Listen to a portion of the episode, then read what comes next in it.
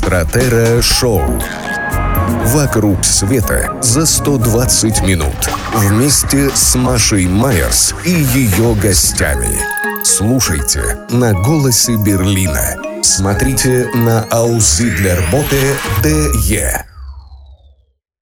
Здравствуйте, дорогие друзья. 14.09 в Берлине. У микрофона Маша Майерс. И мы начинаем наше ежедневное стратера-шоу. Ну, кстати, скоро у нас каникулы, поэтому не так много времени осталось, которое мы а, можем провести вместе на радиостанции «Голос Берлина», на нашем YouTube-канале «Стратер News» и а, на сайте Aussiedlerbote DE. А, что интересного вы услышите сегодня в нашем стратера-шоу? Ну, во-первых, совсем скоро, раньше, чем обычно.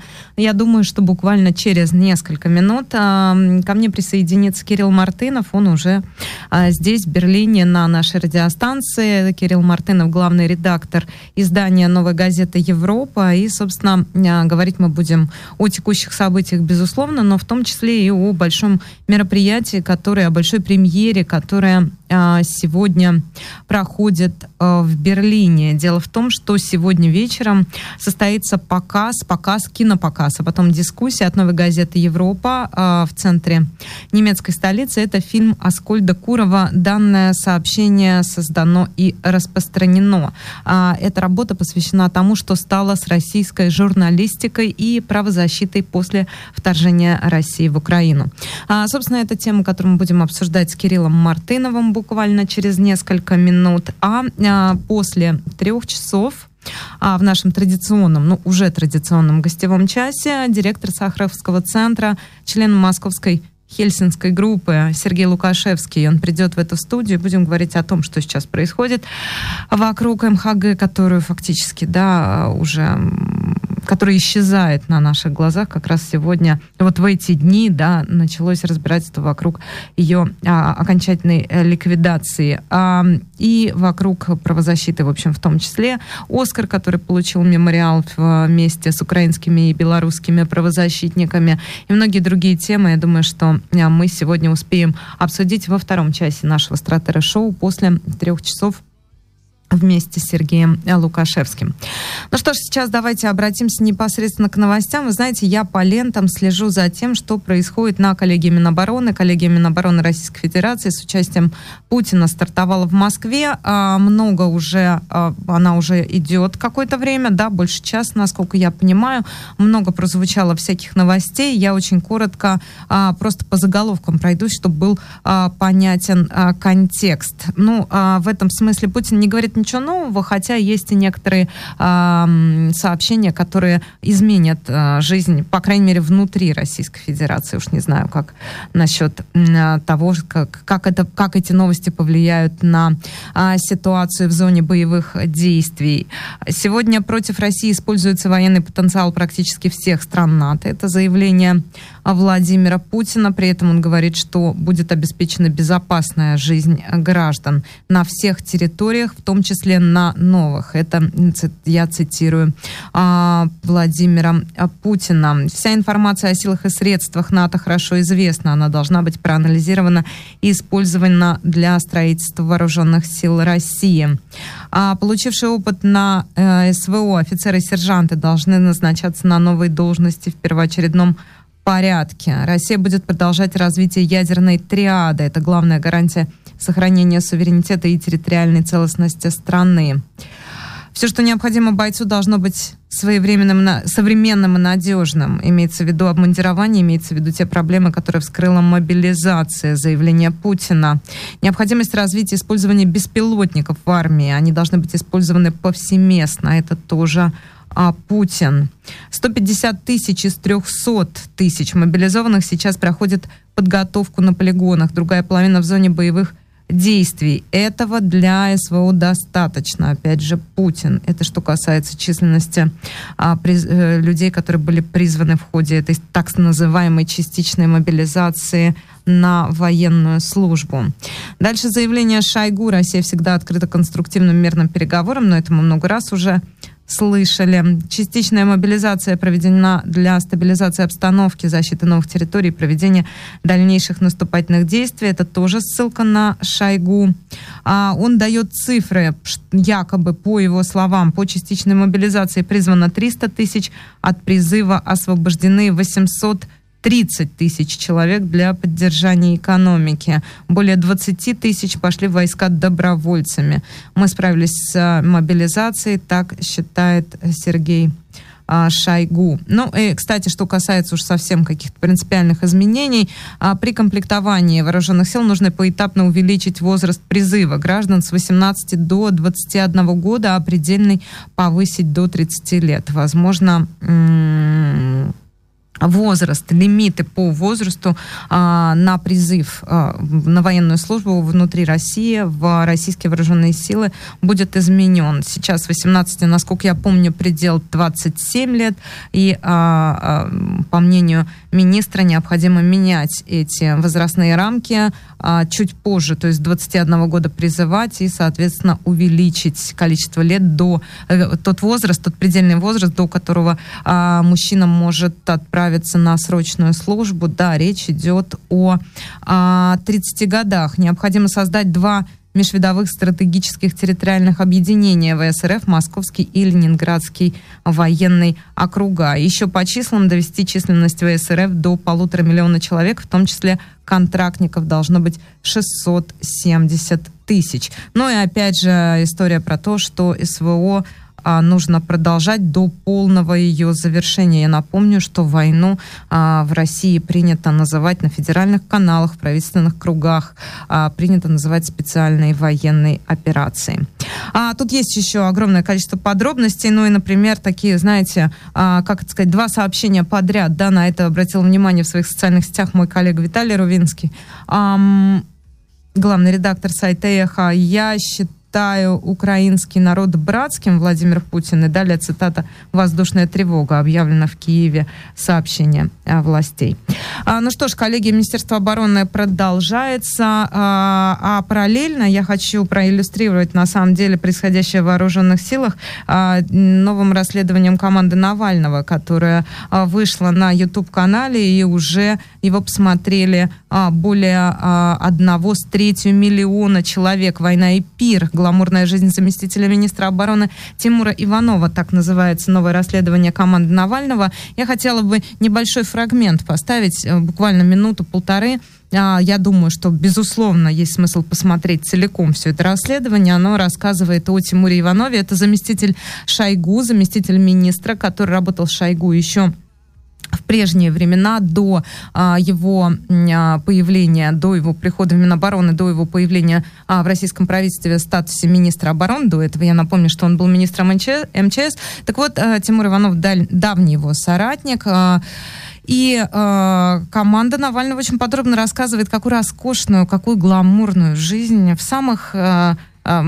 прекрасно пригодных для этого местах ведет э, супруга Тимура Иванова. Зовут эту женщину Светлана Иванова. Ранее она носила фамилию Захарова, ранее Маниович. А, в общем, это настоящая светская львица, а, которая, в общем, ни в чем себе, мягко говоря, не отказывает. Но тут, наверное, мой пересказ бессмысленен, потому что это надо видеть. Надо видеть эти роскошные наряды, ювелирные украшения, виллы, яхты, рестораны, бутики, в центре французских городов, на Лазурном берегу и так далее, и так далее. Команда Навального большие специалисты. И вот э, Мария Певчих и э, Георгий Албуров. Это новое расследование команды Навального. Давайте небольшой фрагмент. Я просто проиллюстрирую, как э, на самом деле живут высшие российские чиновники. Даже в тот момент, когда идет война, а может быть именно благодаря тому, что идет война, потому что Тимур Иванов это человек, который отвечает за строительство Министерства обороны Российской Федерации,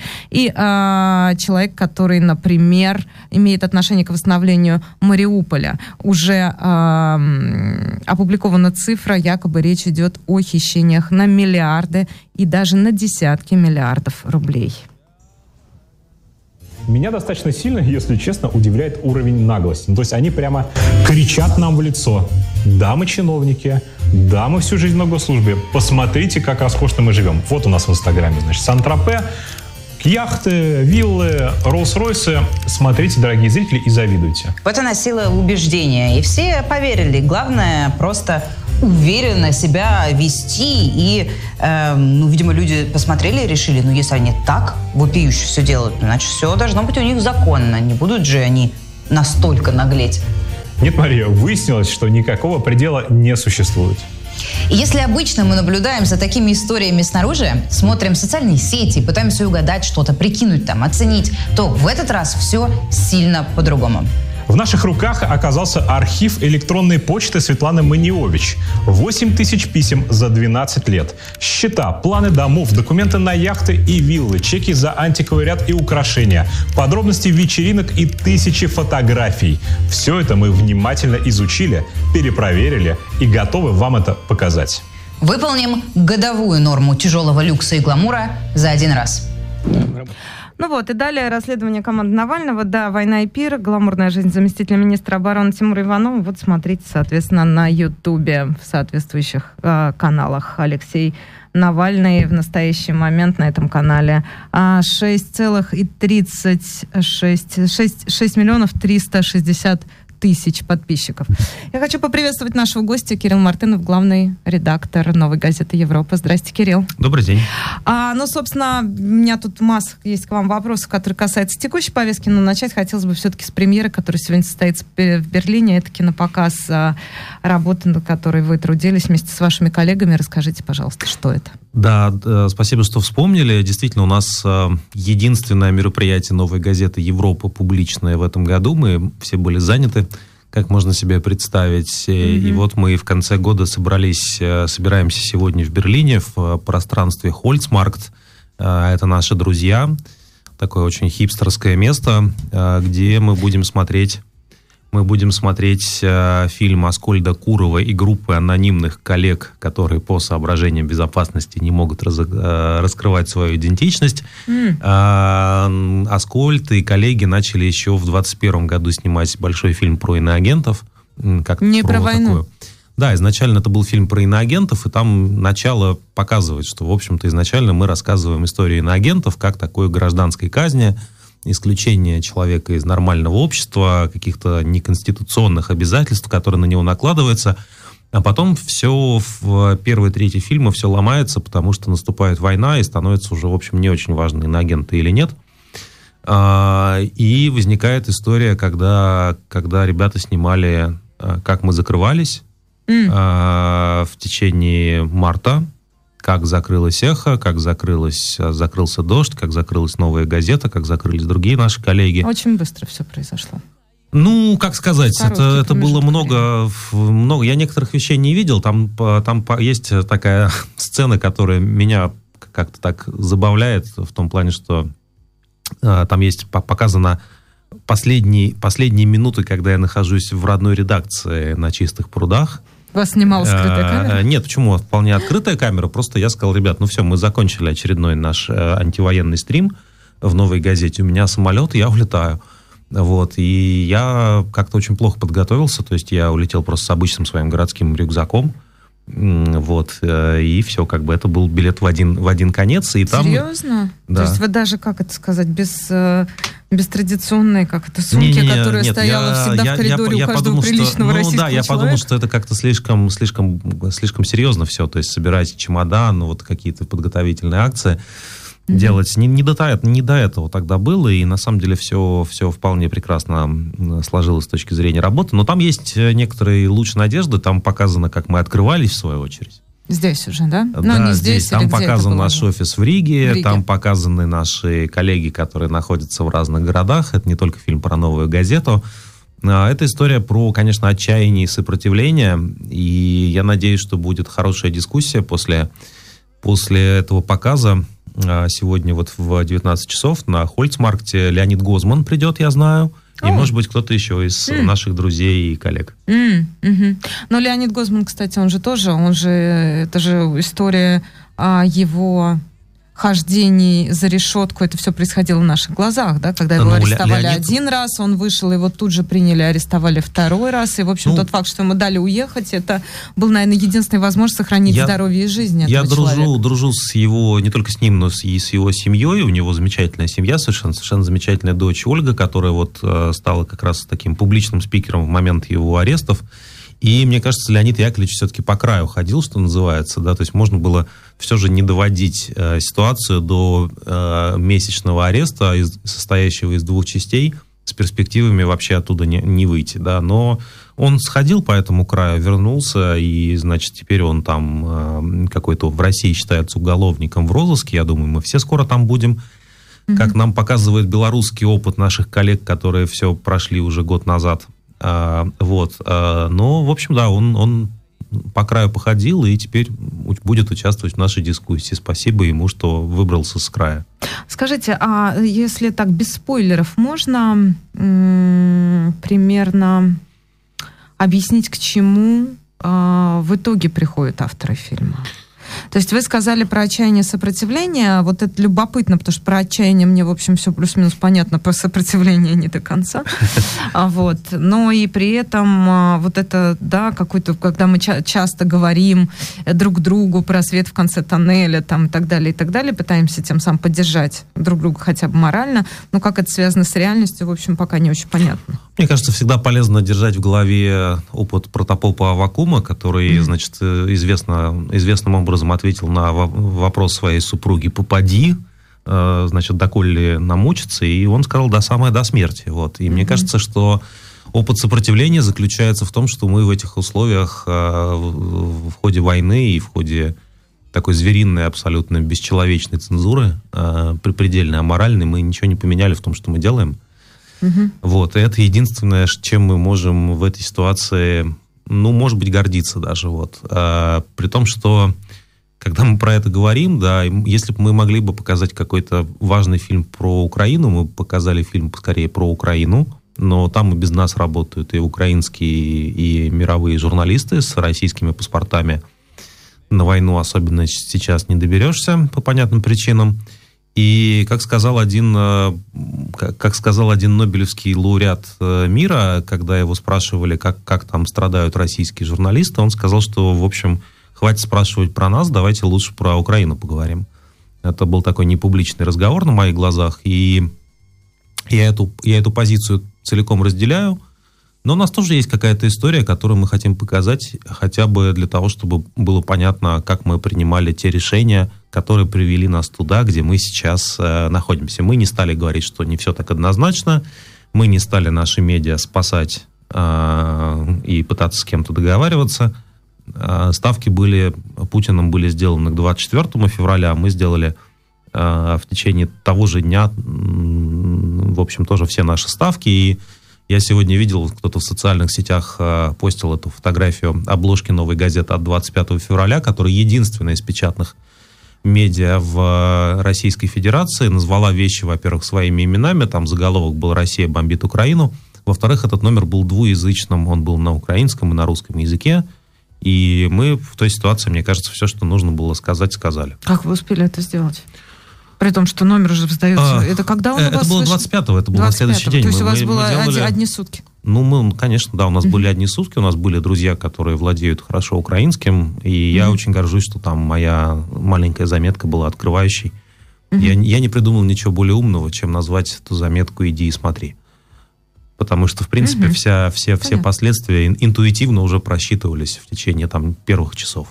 Скажите, а вот э, ведь э, зачастую, я уж не знаю, можно ли показательно здесь упомянуть телеканал «Дождь», но все-таки российские журналисты остаются российскими в том смысле, что все-таки основная повестка, она там, она в Конечно. Кремле. Что делает Путин, что делает Шойгу. Я, знаете, я сама себя ловлю на мысли. Вот у меня был буквально сегодня, я уж не знаю, как наша аудитория отнесется к моей откровенности, но вот буквально сегодня, да, я прихожу в эту студию, и есть при этом Например, берлинские климатические активисты, которые отпилили верхушку новогодней елки, а, если вы за- следите за этим, да, а, а есть э, коллеги Минобороны который проходит в настоящие минуты, в это, в это время, да, сейчас проходит в Москве.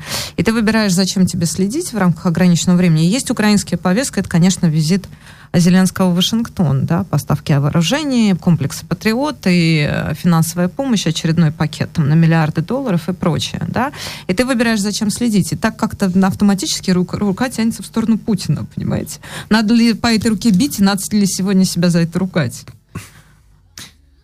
А, ну, тут, тут очень противоречивая какая-то вещь. С одной стороны, если, вы, если мы сделаем какой-то, вот, например, к этому эфиру заголовок, там, не знаю, Путин там Э, превратился в мыльный пузырь и лопнул над Кремлем, то, наверное, все кликнут на это безумие, чтобы посмотреть, что случилось с Путиным. Путин все еще остается таким элементом кликбейта, несмотря на то, что всерьез всех интересует только вопрос о том, а будет ли ядерная война а, связана в контексте Путина. Вот. А с другой стороны, мне кажется, что, что довольно странно предполагать, что мы в целом должны быть, мы там, новые газеты, например, да, новые газеты Европа, что мы должны быть какими-то другими э, журналистами, не российскими.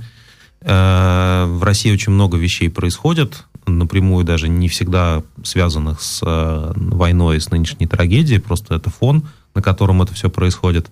Об этих вещах нужно рассказывать, люди имеют право э, знать об этих э, э, маленьких трагедиях или не очень маленьких без цензуры. И для меня, на самом деле, мотивацией в течение этого года было, была в том числе первая полоса газеты «Коммерсант», которая, я не знаю, как она сейчас выглядит, но в 90-е годы она гордо заявляла, что газета не, не выпускалась с 1917 года по 91 по независящим от редакции причинам. Mm. Вот, это, конечно, была такая постмодернистская шутка, с одной стороны. Я не хочу, чтобы про новую газету написали таким же образом. Я хочу, чтобы всем было понятно, что новая газета э, была приостановлена 28 марта, и журналисты «Новой газеты» работали с 7 апреля в новых условиях, продолжали делать то, что они считают правильным, и редакционной политики не меняли. А, в этих условиях, конечно, фокусом нашей, нашей работы а, была и остается Россия, и я считаю, что мы и, должны, это как-то разумно, быть российскими журналистами. Латвийские, немецкие журналисты, украинские журналисты есть и без нас. Российских журналистов других нет. А, есть э, пропаганда, есть достаточно узкая группа людей, которые, которые этой пропаганде сопротивлялись. Тут важный вопрос, кстати, как мы будем а, находить себе смену, потому что сейчас звать стажеров в редакцию, да, это звать, если не под уголовное дело, то под иноагентством, Mm, вот, но и... здесь, наверное, есть какая-то поросль молодых Ну, здесь, здесь, здесь или... не, очень ясно, зачем людей, которые здесь, у, у, которых, у, у которых в Европе есть социализация, зачем их тащить быть да, журналистами медиа, про Россию. Да. Да. Ну, угу. Нет, ну есть, ну вот я, я знаю практически сейчас всех корреспондентов, которые много лет или даже много десятилетий работали в Москве как корреспонденты крупных европейских изданий, они все замечательные, очень интеллектуальные люди, говорящие на блестящем русском языке. Вот, может быть, мы можем такую судьбу э, готовить для, для тех людей, которые из Европы хотят заниматься Россией. Но это другая оптика уже. Ну, все-таки, если проводить какие-то исторические параллели, то та вот волна миграции, которая была в 20-е годы, да, она все равно в каком-то смысле себя к 30-м годам исчерпала, и потом получилась просто Европа с элементами некая, ну, просто впитавшая, уже переработавшая тот, ту, мощный, ту, ту, ту, ту мощную инъекцию русской культуры, русская, ну, если это можно было назвать журналистикой в том числе, да, русской музыки, русской поэзии, русского литературного творчества, которое вот уже потом, в общем, Мы... стало просто таким, ну, скажем так, общим фоном. Мы пока не знаем, как наш, наш наш карточный домик сложится, О, да. а, потому что понятно, что на сегодняшний день, вот по состоянию на декабрь 2022 года, а, медиа-среда гораздо более открыта и прозрачна, чем это было сто лет назад. Даже сравнивать ну, конечно, не приходится, конечно. да, это, это угу. я, это можно себе представить, что там, ну, там чуть позже там какой-нибудь Александр Солженицын имел бы канал на Ютубе с 10 миллионами подписчиков, где он продолжал бы вещать о том, как нам обустроить Россию, и за, зачитывал бы архипелаг ГУЛАГ.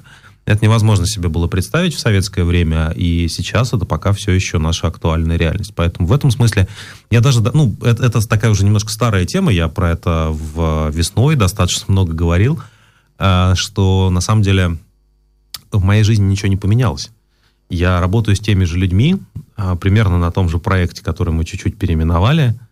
А, я, я как раньше сидел перед ноутбуком, редактировал тексты и отвечал на сообщения, так и сейчас этим занимаюсь. Но вы лукавите немного, мне кажется. В смысле, ну, нет? зна- нет, ну вы можете сказать, что у меня по-прежнему две руки и две ноги, или я по-прежнему ношу очки. Нет, это будет, ну, ну, как а, бы это такой вопрос- это- отсылкой это к вопрос- формализму. нет, это вопрос но и приори- пейзаж другой, Нет, и темы это, это другие. вопрос, это вопрос И сущность. приоритетов. Э, Это вопрос приоритетов. Если, если какая-то наша работа ну, стоит достаточно высоко в, иер- в иерархии предпочтений и потребностей, то в моей работе реально ничего не поменялось. Ну, я стал меньше журналистом и больше, значит, организатором, но в остальном вот это буквально та же самая деятельность, которой я занимался в «Новой газете» в Москве. Вот вообще ничего не поменялось. Если, если, э, если предположить, что можно выше работы вынести, там, не знаю, родные березки или, значит, какие-то бытовые трудности мигрантов, ну, тогда что-то поменялось. Но это не так. Ну, я даже открываю нов, ну, новую газету. Тогда вопрос у меня к вам такой совсем в лоб, что называется. Новая газета и новая газета Европы. Это же разные издания. Разные, но пока новые газеты не выходят, э, я считаю, что этот вопрос не имеет практического смысла. Ну, почему же? Я думаю, что если бы я спросила, хотя вы задавали этот вопрос Муратову, я просто его не видела давно, я бы спросила обязательно у Дмитрия, Дмитрия Андреевича, он же, да? Да. Дмитрий Андреевич, точно. Я думаю, отчество могла пере- пере- перепутать. У Дмитрия Андреевича тоже ли это самое? Я думаю, что он бы ответил иначе. Нет? Вы не спрашивали, вы не говорили с Он, ним э, вот этом? смотрите, вопрос о том, как именно, как именно э, коллеги и Муратов относятся к нашей деятельности, он опасен для тех коллег, которые находятся в России. На него нельзя прямо ответить. Ну, Э, это, это первое. Да. Когда, когда он дает э, интервью, его спрашивают об этом, э, он отвечает следующим образом. Я могу процитировать, это было у Дудя. Э, ДНК у нас разное, нет, наоборот, э, издание разное, а ДНК общий. А, ну, Вот. понятно. Так что мне кажется, что все достаточно прозрачно. Мгм. Да, это любопытно. А, хорошо. А, скажите, ну вот, а если брать, вот, например, эм, э, здесь, в этой студии, был довольно жесткий спор а, между журналистом Дмитрием Губиным и журналистом Александром Минкиным. А я присутствовала при этом и пыталась спрятаться там эти, чтобы, Я мне, чтобы, подумал, мне, чтобы мне не прилетело. Да, да. да, да, под стол, под пульт, за микрофон, чтобы мне не, за монитор, чтобы мне не прилетело. Суть его сводился к следующему. А, гос- э, журналист Губин утверждал, что речь идет, что российской политической журналистики больше нет. В том смысле, что ее нет и институционально.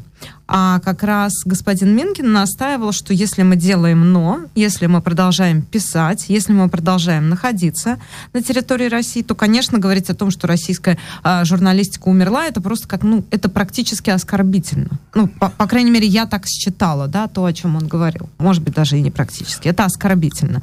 Вот в этом смысле, как провести здесь водораздел между тем, что происходит еще пока внутри страны, и тем, что происходит Я с огромным уважением отношусь э, ко всем честным журналистским проектам, которые пытаются выживать в современной России. Я, к сожалению, думаю, что они обречены, потому что минное поле устроено так, что ты не знаешь, э, в какую сторону идти. Мне это было достаточно рано понятно, и мне там в силу некоторых личных причин было легко относительно принимать этот выбор, что я с этим минным полем рву, и на российскую цензуру никакого внимания с какого-то момента времени больше не обращаю, сделав так, чтобы это никому, никому, не, э, никому не вредило, ну, то есть написав формальное заявление об увольнении из новой газеты. А, Проект э, «Но» — это очень хорошая вещь, которая распространяется в Москве и в российских городах, и, безусловно, людей поддерживает в, ну, в просто в том, чтобы не сойти с ума, что есть какие-то гуманистические ценности. Но всем также ясно, что то, что делает э, наша редакция в России сейчас, это такая, ну, как бы особенная журналистика, журналистика в условиях военной цензуры. А мне, я наговорил еще, я в первую неделю в России после войны, я наговорил там на все возможные уголовные статьи. Как я А, вас вот. понимаю. Ну, а тогда было- еще было ощущение, что было можно, понимаете? Ну да, но это было несложно, да, и потом э, вот газета была вынуждена все это удалять с, э, со своих каналов.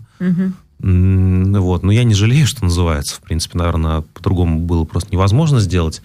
А, Я не могу принять журналистику, которая игнорирует реальность. Я не могу при, принять журналистику, которая пишет про, только про воблу и не пишет про войну. Да и про воблу уже оштрафовали же такие девушки А, вчера. Да, мне, мне, важно, мне важно называть э, вещи своими именами, даже если это очень будет дорого а, стоить. Повторюсь, я совершенно не...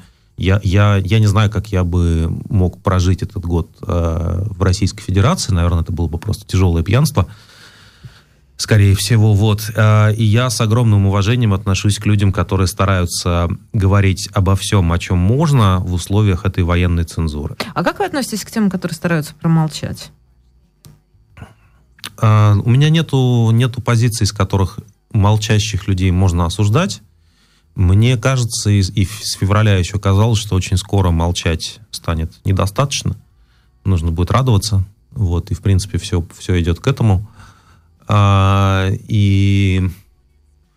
Ну, я, я счастлив, что я, не оказался среди тех, кто промолчал, что у меня для этого были некоторые институциональные причины и личного характера, и связанные с новой газетой. Новая газета дала мне возможность сохранить мои представления о личных границах и человеческом достоинстве. Это эм, ценнейший подарок, дар, который вообще можно сделать в человеческой жизни. Я страшно счастлив, что возможность не замолчать после 24 февраля была у меня и у моих коллег. Ну, и все-таки, а, да, давайте считать, что нам с вами повезло, но мы в этом смысле в абсолютном меньшинстве, Мгм. правда же? А, все-таки, когда вот то, что вы видите сейчас, допустим, по телевидению, и не из уст а, известных пропагандистов, которые так а, говорят вполне понятные вещи, и говорят их действительно уже не первый год, поэтому тут не надо удивляться, там, не а, выпадом а, Красовского, не выпадом Симоньяна и прочих-прочих разных людей, от которых мы и так знаем, что мы услышим. Здесь интересно больше, что происходит с теми людьми, которых мы с вами знаем лично. Там, ну, я не знаю, того же Кибовского, вот в этом его последнем интервью на канале «Эмпатия Манучи», или еще каких-то людей. Вот э, как вы понимаете эту человеческую а, эволюцию, даже революцию, наверное, да? Или как вы понимаете их а, мотивацию? Ну, дело в том, что, Что здесь... с обществом-то происходит? Дело в том, что выбор э, публичных людей, которые за что-то отвечают, или там каких-то, не знаю, важных людей, типа Кибовского, которые, у которых есть какие-то полномочия, это же выбор очень простой. Он, он такой же, как у нас, э, только вывернутый в обратную сторону. У нас была возможность что, сказать, что не все так однозначно, промолчать или наговорить себе на уголовную статью и сесть или уехать. В принципе, список небольшой. А у Кибовского и подобного рода людей есть это, да, соответственно, как, это, э, значит, э, главный культурный человек Москвы, который...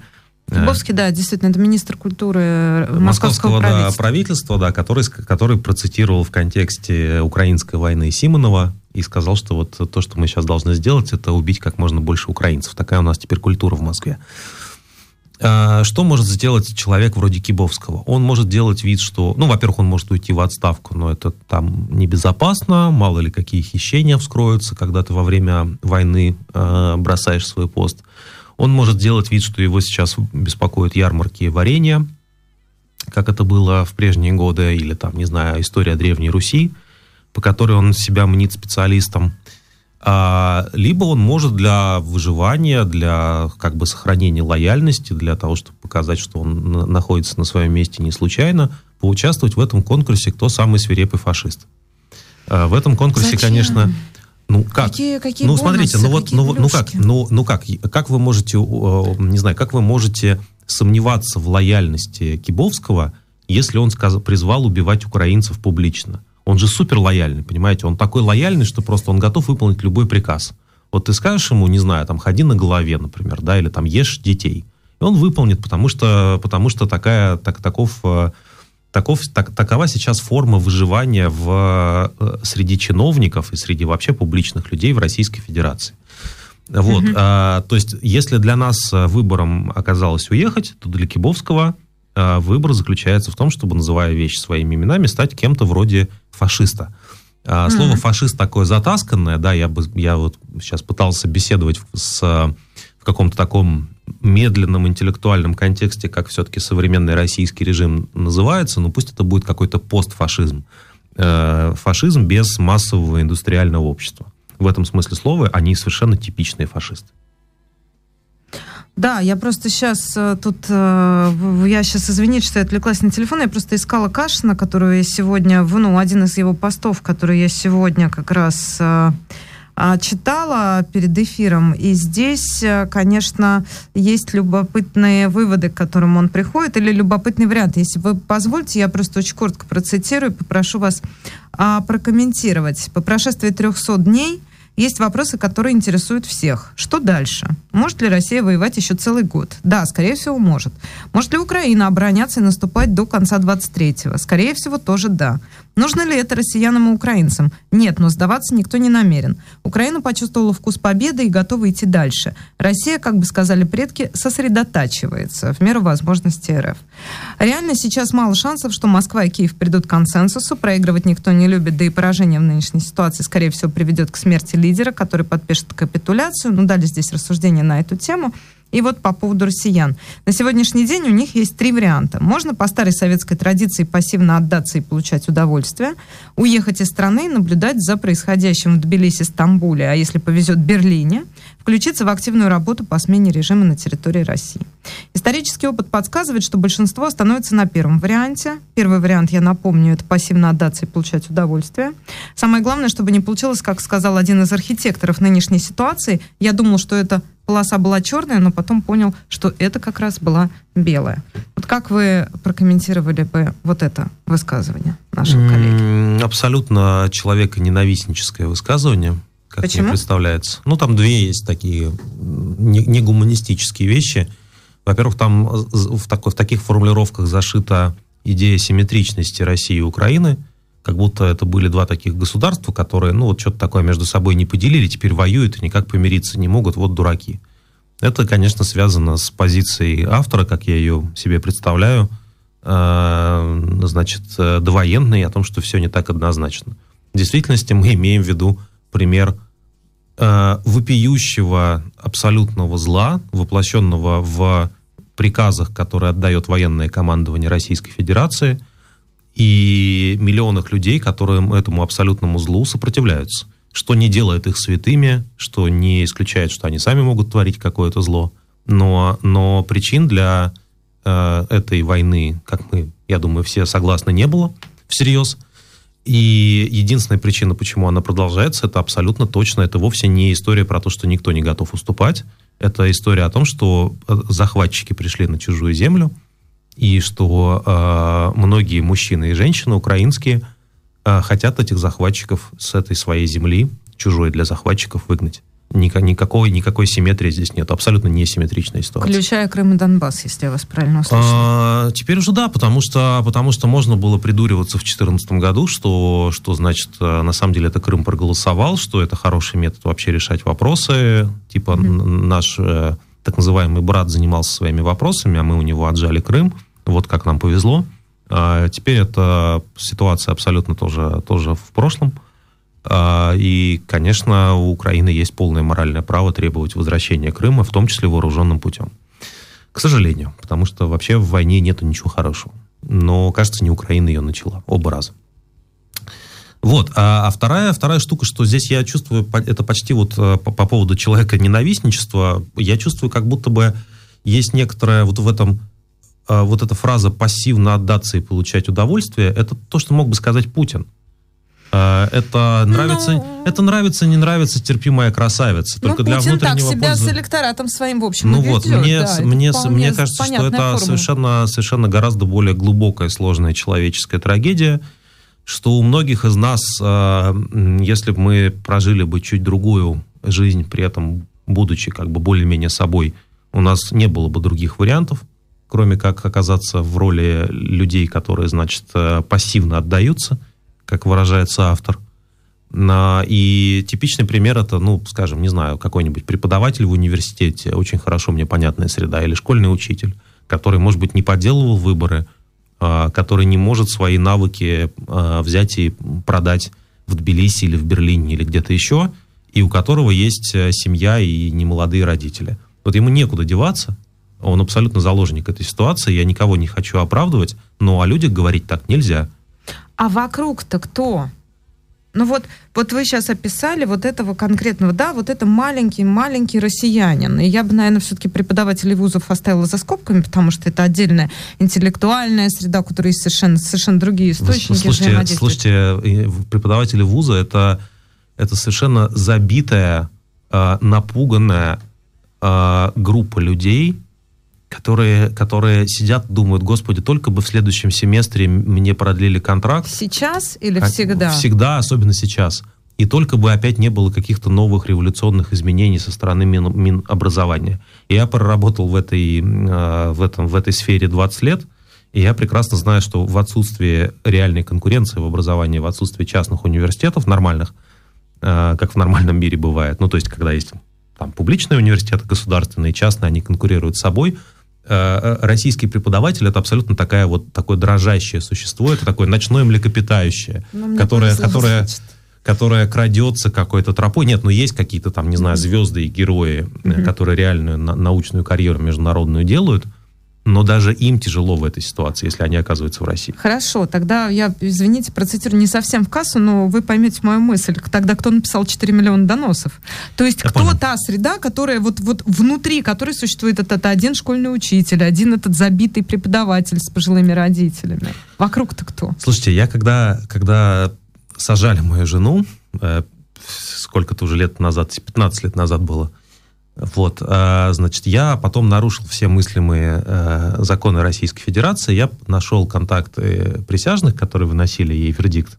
И им позвонил и сказал, ребят, вы что творите-то вообще? Ничего себе, вы да. какой. А, да, они мне, ну вот некоторые мне говорили, там два или три человека мне говорили, ну а что вы хотите? Ну, может быть, мы ошиблись, но у нас много невиновных э, сидит в России. Вот вы, вот она бы тоже посидела бы, и потом бы вышла бы, ну, чего вы переживаете? Это были присяжные. Да. 15 лет назад только начиналось, наверное, да? Я имею нет, в виду ну институт это, ну, присяжных идея, но, Нет, ну почему? Он уже существовал с 90-х годов э, вполне себе. Это и вы идея оказали о том, что... на них давление, пользуясь а... своим журналистским положением. Так, так, так. Ну, типа того, да. Но нет, там уже все было к тому моменту решено, и мне просто хотелось понять логику, потому что плохо спалось по ночам, неясно было, как, как это должно работать. Вот, да и журналистом я тогда не был, на самом деле. Вот. А, но это, это, как бы я этот пример привожу. Почему? Потому что а, люди предполагают, что они, живя в России, их задача вот как бы спрятаться. Их задача как-то пережить. Вот есть государство. Государство это источник угрозы. Так научили, да. И иногда, да. еще, иногда еще по 10 тысяч рублей раздает. То есть обычно оно тебя бьет палкой, но иногда раздает по 10 тысяч рублей. Если ты спрятался, если тебя государство не заметило, значит, ты хорошо адаптированный россиянин.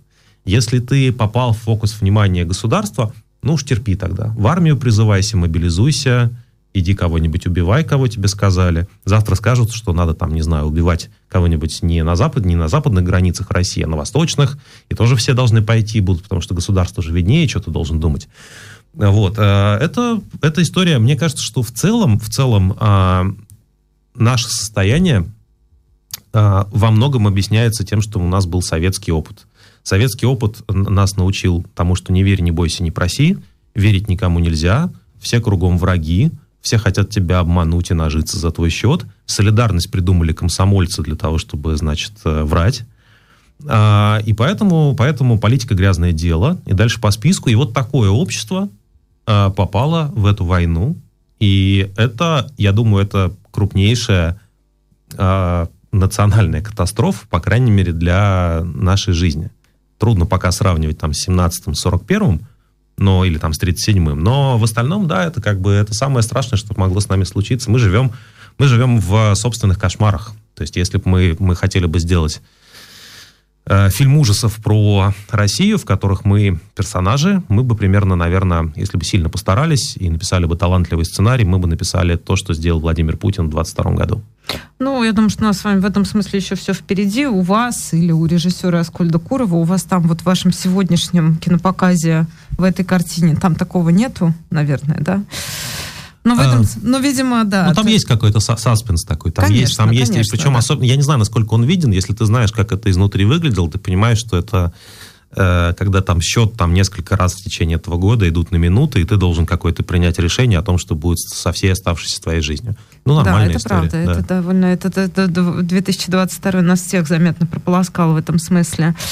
А, да, ну вот, собственно, я возвращаюсь к тому, что действительно сегодня в 19 часов, а у вас туда можно попасть на эту премьеру? Да, или... приходите к нам сегодня в 19 часов. Это пространство Хольцмаркт. А, объявление есть на главной странице новой газеты «Европа». Прямо такая красная плашечка сверху сайта. А, вот, мы там будем встречать.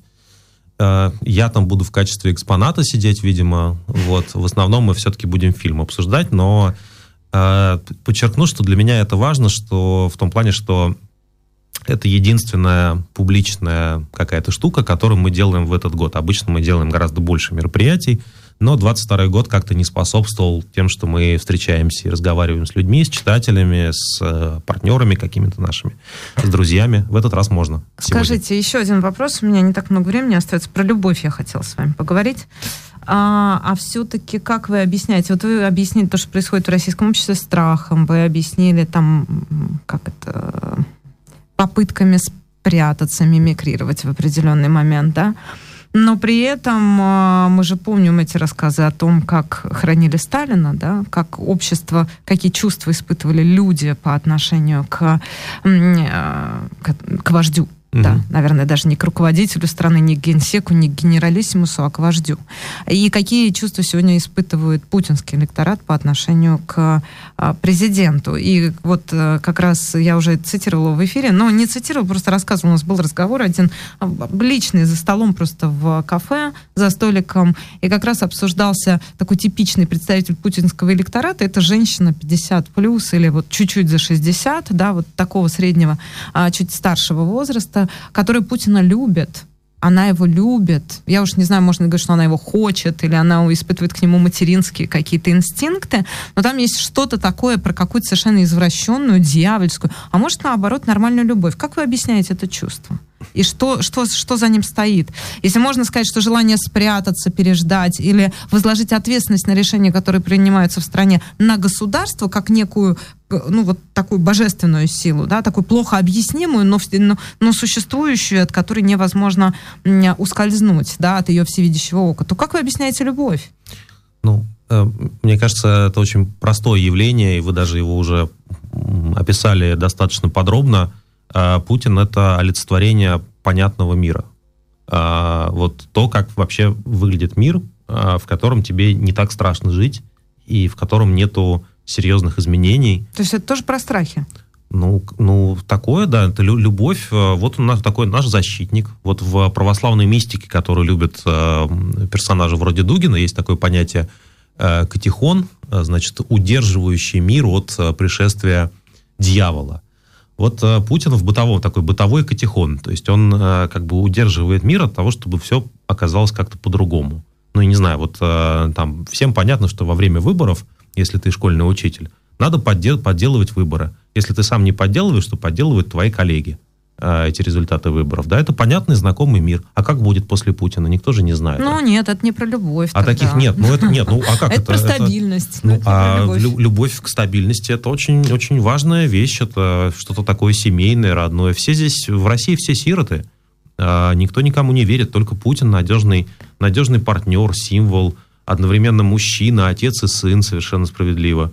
Но я вам не скажу ничего нового, а повторю ту банально, что, не на, что самое бессмысленное с точки зрения сохранения стабильности действия 2022 года это нападение на Украину.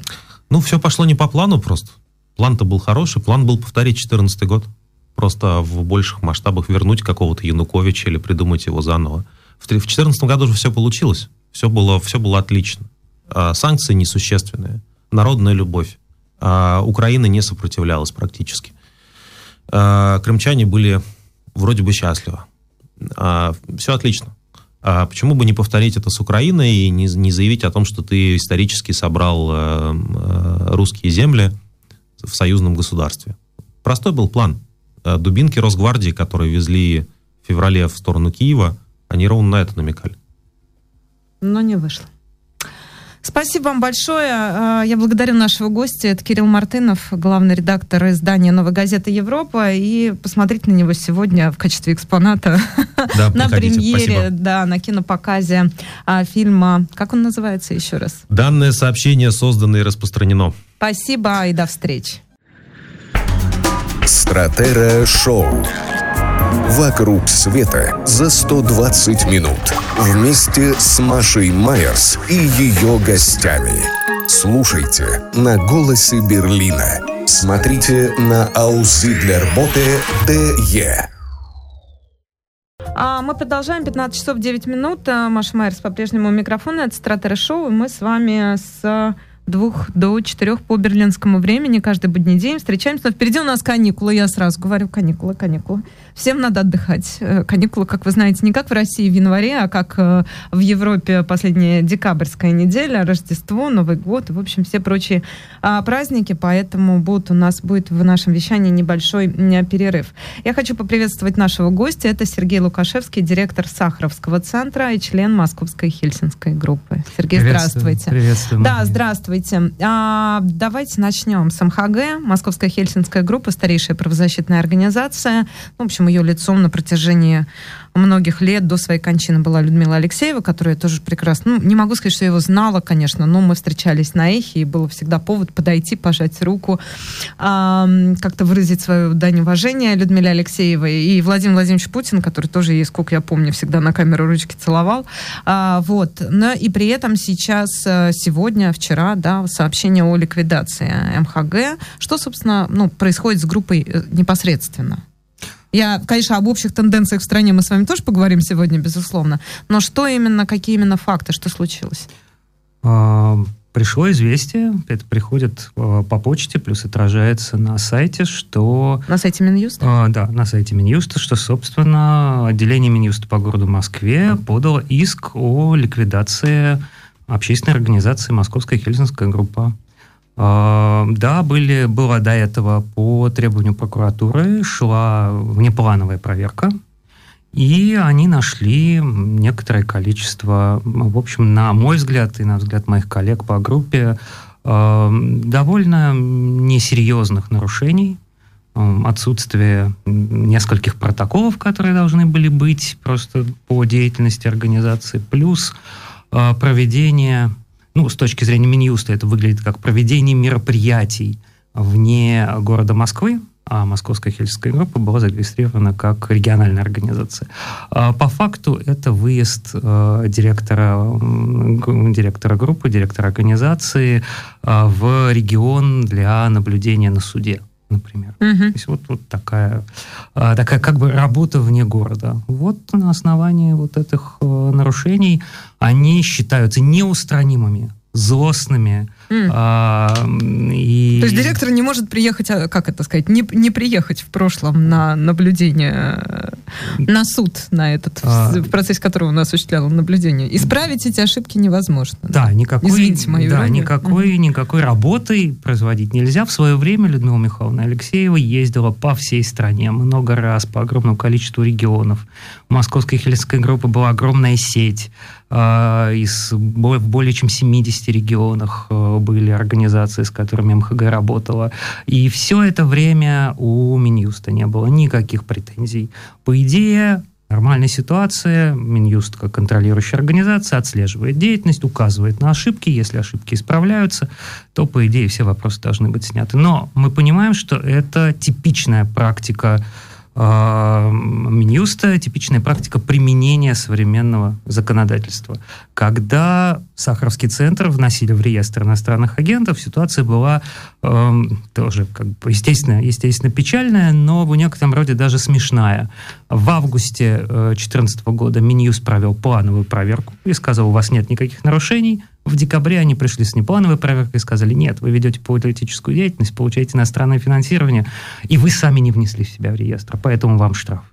Мгм. Как же, говорили мы, вы сами нас проверяли пять месяцев назад, у нас нет нарушений. Мы должны быть святее Папы Римского, мы должны сами знать что-то, что не знает сам Минюст, но это, в общем, то право в России, которое уже не право. Ну, давайте все-таки а, с, а, чуть разделим, да, с МХГ и Сахаровским центром. Когда начались претензии, как, как, как быстро МХГ перестало нравиться российскому правительству? То есть это все процессы 22 года или они начались ранее? Э, это исключительно процессы 22 года. До этого никаких э, официальных претензий к Московской хельской группе не было. Mm-hmm. Московская хельская группа не была в реестре иностранных агентов, не получала иностранное финансирование. Это, в общем, делалось э, специально еще со времен, еще когда была жива Людмила Михайловна, э, поскольку, в общем, МХГ тогда при ее жизни оставалась а, наверное, единственной крупной организацией, у которой был какой-то контакт, какой-то диалог с российскими властями, что было, в общем, необходимо, когда нужно было кого-то спасать или кому-то облегчить участь. А вы можете чуть рассказать, напомнить об истории МХГ, собственно, с чего она начиналась, да, как она вот заканчивается она на наших глазах, ну, по крайней мере, вот в этой своей в, в, в этом своем виде, да, не исключено, что будут какие-то реинкарнации не только у «Эх Москвы», не только у телеканала «Дождь», не только у российских медиа, но и у российских правозащитных организаций. И, собственно, а в чем непосредственно заключалась деятельность вот на протяжении этих лет и особенно в последние годы? А, я, безусловно, верю, что эта реинкарнация будет, потому что это не первый раз в истории МХГ. А, общественная группа содействия выполнению Хельсинских соглашений была создана в 1976 году. А, за последующие несколько лет советская власть отправила в тюрьму три четверти членов МХГ. Некоторые, как Людмила Михайловна, были вынуждены эмигрировать. И дальше, в 1982 году, через три года после начала войны в Афганистане, а Московская хельская группа вынуждена приостановить свою деятельность. И этой деятельности не было вплоть до 1989 года, когда группа правозащитников возобновила работу организации. Так что это не, не, не нечто новое. А, МХГ всю, в общем, на протяжении уже всей своей новой истории а, занималась а, в какой-то степени правозащитным просвещением – но главная, наверное, деятельность была в мониторинге ситуации с правами человека. Когда-то это была деятельность масштабная, это вот 70 э, партнеров в регионах России, ежегодные доклады э, по правам человека. Причем ежегодные доклады в целом по России издавались вот до самого последнего времени, но раньше издавались еще доклады региональных организаций. По каждому региону свой доклад. Это был огромный массив информации о нарушениях прав человека. А вот. Я сам был сотрудником МХГ с 1999 по 2004, собственно, занимался этими докладами. И вот до последнего момента, собственно, это была главная работа Московской хельсинской группы. И вторая часть, а, которой вот э, мониторингом всегда занималась команда, а Людмила Михайловна занималась конкретными кейсами в первую очередь. И это вторая часть работы Московской кельтской группы. Это, собственно, помощь, э, юридическая, правовая поддержка, общественная поддержка в отдельных, в отдельных конкретных делах.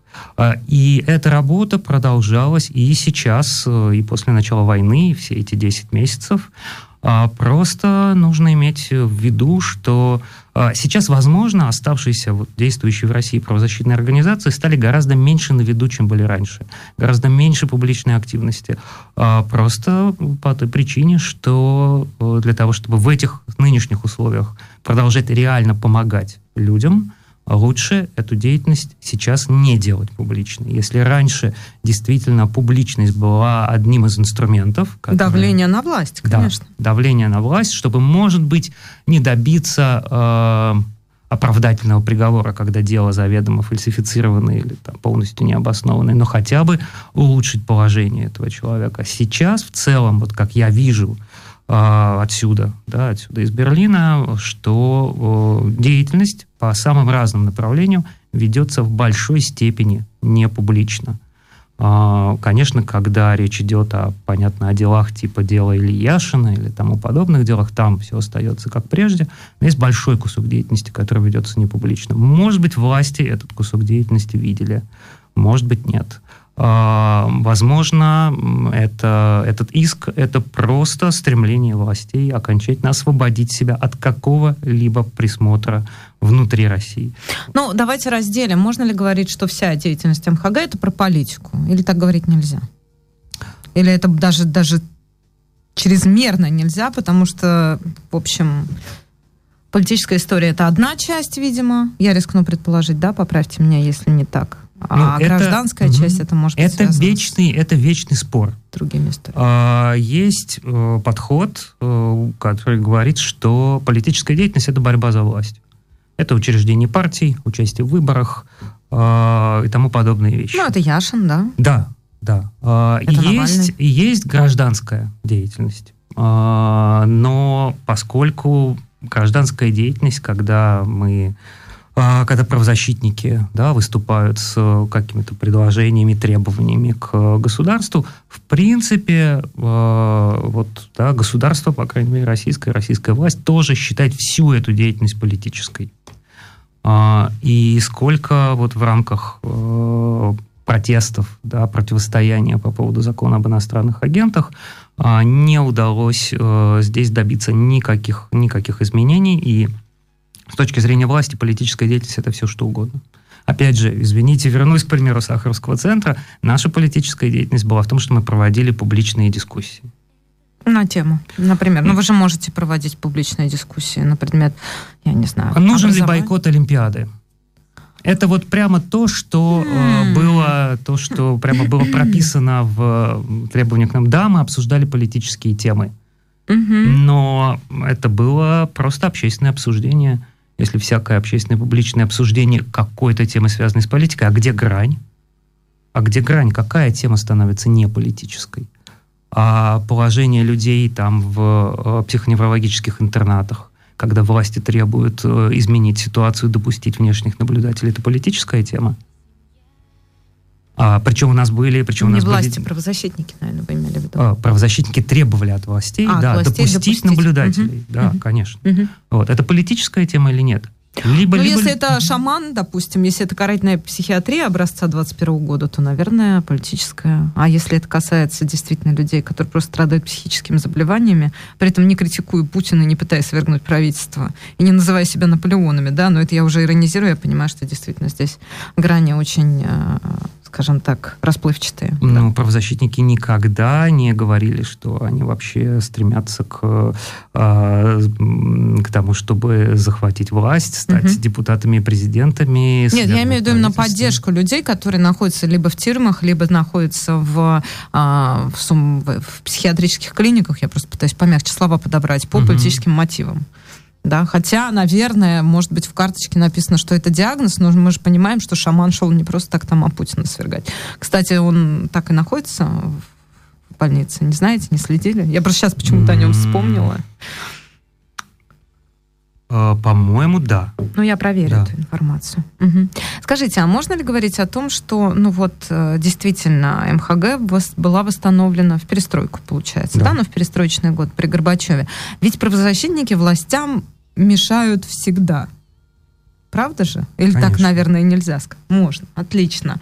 А при этом вы мешали также Борису Николаевичу Ельцину и мешали раннему Путину.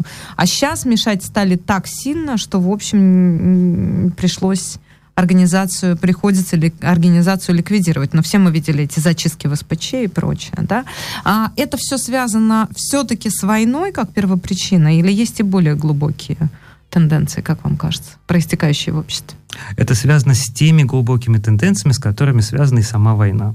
Я абсолютно убежден, что э, что бы там, э, какие бы а, глобальные построения не делал Путин в своих там статьях, или что там бы Медведев не писал значит, в своем телеграме, а, внешняя политика является продолжением внутренней. И это, к сожалению, эволюция российского политического режима, который в первые годы путинского правления можно было еще назвать ну, такой конкурентной автократией, то сейчас мы балансируем на грани с э, переходом к такому неототалитаризму. Да, не надо сразу вспоминать вот прямо э, сталинский, сталинский Советский Союз или нацистскую Германию. Э, это несколько другой тоталитаризм, но тем не менее это гораздо более э, жесткий режим, которому для э, легитимации себя э, необходима внешняя экспансия, и мы ее наблюдаем. И с другой стороны, этот режим уже не готов мириться с независимыми внутренними голосами. И отсюда зачистка медийного поля. И дальше, э, поскольку работа правозащитников, она такая, не вот прямо э, здесь и сейчас, да, как медиа, вот что-то происходит, медиа транслирует, это может с точки зрения там, властей, чему им, им помешать непосредственно сейчас. Вдруг люди все-таки выйдут там на площадь. Правозащитники в большей степени работают в долгую, но это все равно та же история. Никаких сегодня в России а, никаких альтернативных голосов, причем не только в политике, не только в э, сфере защиты прав человека, но и в сфере культуры быть не должно, быть не может.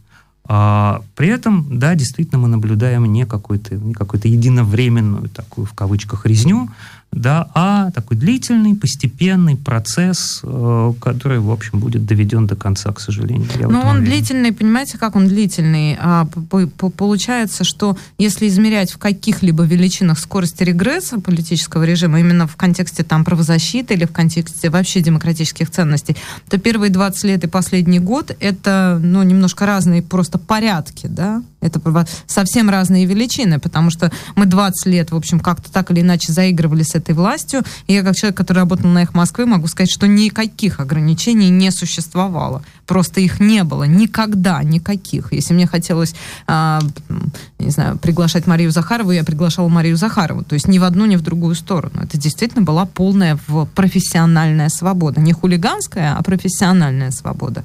Да, и за последний год с теми же чиновниками, с тем же Шойгу, который у власти там не просто 20 путинских лет, а еще при Ельцине был заметным политиком и чиновником. И мы как бы получили такое невероятное ускорение, которое связано с чем?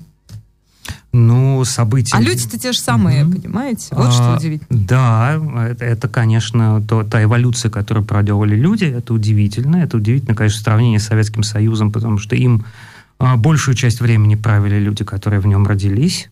А, а здесь люди действительно помнят другое время, другой воздух. И, и делали это другое время, и да. были его активными участниками. Да. Но э, если посмотреть через перспективу, ну, с другой стороны, да, э, эхо Москвы могло да, работать, ну, вот вы говорите относительно да, э, свободно, без ограничений, вплоть до самого февраля 22 года. Но наступление на правозащитные организации, на общественные организации шло прономерно.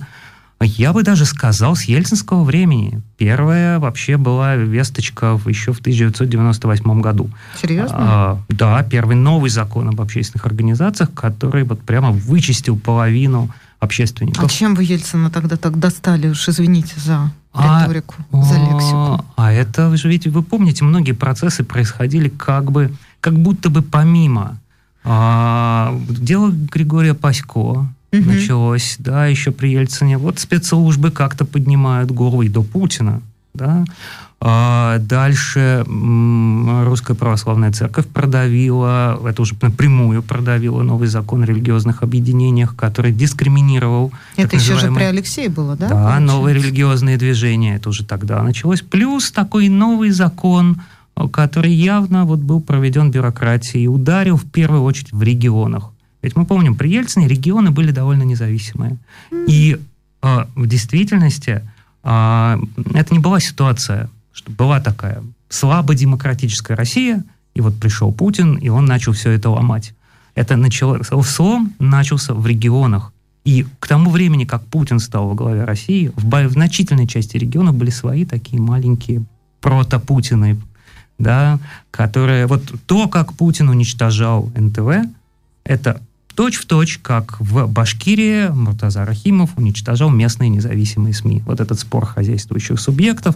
Вот, вот это как раз я вот сидел тогда в московской хельсинской группе, читал эти региональные доклады. Вот ровно так. Один в один, только масштабы другие. Там небольшая радиостанция, а тут э, огромная телекомпания. Ну да, масштабы, масштаб федеральный уровень, но все это уже было.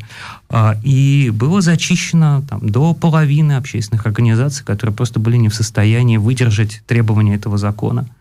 А, дальше э, все усиливалось, еще были какие-то мелкие ограничения, потом закон об иностранных агентах, и, и все. И все самые сильные организации правозащитные были как отрезаны от нормального диалога с э, Э, с властями. И дальше все хуже, хуже, хуже, хуже. А, собственно, зачистка началась, э, такая большая зачистка, началась с мемориала. Это еще до войны. О, да. О, да. Вот, соответственно, война есть лишь просто такое ускорение и такой большой всплеск. Но мемориалы это вот эти вечные путинские игры с попытками переписать историю, представить события иначе, чем это было на самом деле, замылить как-то память о репрессиях. Это же вот тема как раз мемориала, правильно я понимаю? Это, безусловно, безумно раздражало. Безумно раздражало, что мемориал действительно является символически институционально очень важной организацией с, со своей региональной сетью, с большой, огромной работой. Но был правозащитный центр мемориал. И а, как бы вот ситуативно, собственно, а, атака на мемориал началась через историю, через правозащитную историю, через то, что мемориал поддерживал протесты в Ингушетии, Мгм. когда вот этот был спор из-за небольшого района, который должны, который как будто бы Кадыров договорился, что передадут Чечне. По границе, А, да. Да, я понятно, что на Кавказе Мгм. вопрос земли это один из самых принципиальных главных вопросов, тем более для такого маленького региона, как Ингушетия. Люди протестовали. Мемориал оказывал им разную поддержку, правовую, информационную, а, тем, кто был репрессирован из-за этих, э, из-за этих протестов. Но я о самих протестах тоже рассказывал. И, собственно, э, ФСБ э, Ингушетии написала заявление на мемориал в Роскомнадзор, кажется, и это было стартом вот этого процесса уничтожения мемориала. И мемориал, который, начиная с Первой Чеченской войны, находился, в общем, в такой очень жестко критической позиции по отношению к власти, документировал э, все преступления, которые там совершались. Э, м, конечно, был, э, в общем, костью, костью в горле, безусловно, а, не меньше, чем мемориал, который занимался исторической работой, а может быть, а может быть даже и большей. А, Они, в общем, зафиксировали всю историю вот тех воен... те военные преступления, которые мы видим сегодня в Украине. То, как был разрушен Мариуполь, ничем не отличается от того, как был разрушен Грозный в э, 90 в декабре 94-95 году. Та же самая технология и те же, тот же самый способ ведения войны, и те же самые люди в большой степени, которые сегодня ведут э, чеченскую кампанию. Тогда они были... Украинскую. Да, украинскую. Сегодня Да, да, да, украинскую. конечно, ведут украинскую кампанию. Тогда они были офицерами там среднего звена, кто-то генералами, а теперь они поднимаются все выше и выше. Это все Как же так ничего людей. не получилось, ничего не поменялось-то? Как же так ничего не, невозможно ничему научиться? Это же были, если выбирать, вы же первую чеченскую имеете в виду? Да. Конечно, 94-й, 96-й годы. Это же а, другое, другое время, другая страна, другие люди. То есть они, может быть, сейчас еще там каким-то образом сохраняли там какую-то свою, там, свой резерв, свою власть, свою сущность по, именно по вот этим каналам военной карьеры, да, внутри. Но мы про это ничего не знали. Кто там в этой Сирии, что они там делают, понимаете? Как они эволюционировали, сколько лет прошло? А, вот именно, это самое, это, собственно, самое главное. 20, потому- сколько, 8 получается, Да. 22 там 94 ну, то есть, и казалось бы. И совершенно другое, и общество было другое. И я помню, как мы, мы же росли, ну, я росла, извините, я как раз была маленькой девочкой, школьницей, которая росла вот под этот вечный трендеж. Я помню, извините, я сейчас не очень корректное слово употребила, но вы понимаете, я ребенок, я перемещаюсь по квартире, все время работает телевизор, все время телеканал НТВ, эти новости, новости, новости. Я до сих пор помню все названия всех чеченских вот этих сел и деревень, в которых шли самые кровопролитные бои, чудовищные зачистки. Хотя я совершенно не понимала, о чем речь.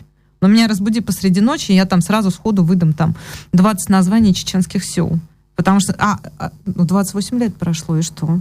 И получается все то же самое? А, А как это, а где это сохранилось? Где, где эта генетическая память? а, потому что не были реформированы основные институты, которые отвечали, собственно, вот за эту силовую часть. Не была реформирована армия по-настоящему. Сердюковская реформа была там такого технического плана. Ну, бытового, да. Да, а, была, не была реформ, не были, не была реформирована ФСБ, по-настоящему не была реформирована полиция и тюрьмы. То есть вот все такие точки, где э, вот настоящий рассадник той, э, собственно, подлинной, как бы глубинной идеологии экспансии насилия, которую сейчас мы видим в Украине. И наша э, вот эта ситуация, что мы не могли представить, что это может случиться, на мой взгляд, а, Причина этого была в том, что мы видели вокруг себя, особенно в крупных городах, мы видели общество, которое меняется, которое гуманизируется. Общество становилось лучше. А уровень, например, убийств на душу населения за последние вот эти 28 лет сократился в 5 раз в среднем по стране. Люди стали менее агрессивны, люди стали менее толерантны к насилию. Это видно в разных других практиках, какие скандалы вызывают любые случаи насилия в отношении детей в школах. Вот, вот это все происходило, и казалось, что общество меняется. А выяснилось, что вот эти несколько нереформированных институтов сейчас утащили общество в черную яму. И, и э, в них это все процветало. Вот была первая чеченская война, вторая чеченская война. Ну, грузинская, к счастью, длилась неделю, просто не было э, возможности наворотить то же самое Сирия, которую действительно мы пропустили, по большому счету. Абсолютно. И э, вот сейчас Украина, что ситуация в Алеппо чем-то, опять же, отличается от Мариуполя? Нет, понятно, чем отличается. Понятно, что Сирия очень далеко, а это люди, которых мы, в общем, знаем, с которыми мы многими можем быть знакомы через одно-два рукопожатия. У всех друзья, у всех, у многих родственники.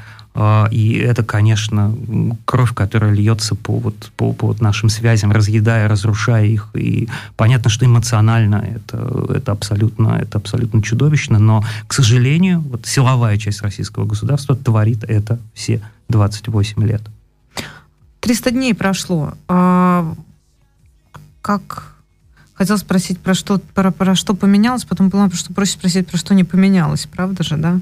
В том смысле, что, что какие вещи остались, ну, неизменными, да, потому что ощущение, что, в общем, очень, если, э, если немного, если не все, то очень многое перевернулось а, с ног на голову. Как вы полагаете сегодня, вот по, по, на исходе этих 300 дней, это еще надолго?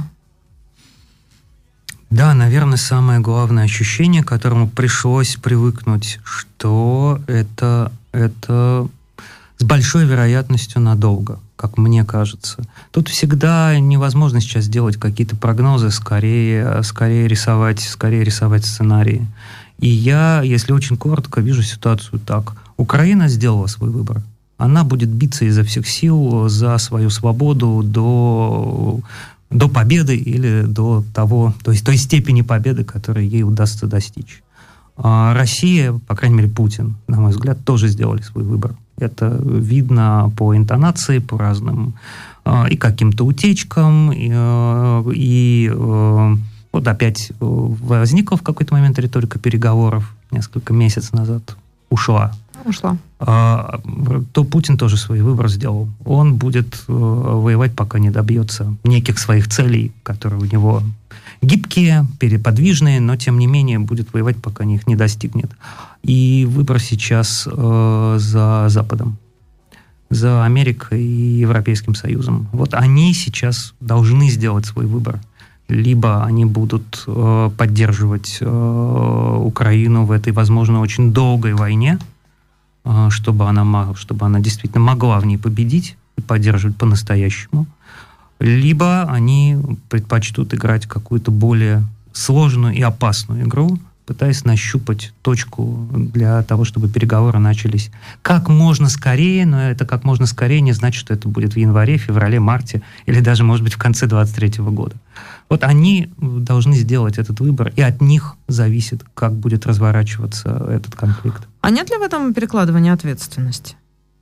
Ну, вы представляете себе, то есть вот действительно там эту риторику, ну, не знаю, это любая история, я не знаю, как, как, какую угодно войну возьмите, там, русско-японскую, еще какую-нибудь, а, русско-турецкую, и сказать, а вы знаете, вот там вот где-то сидит кто-то, и от него все зависит.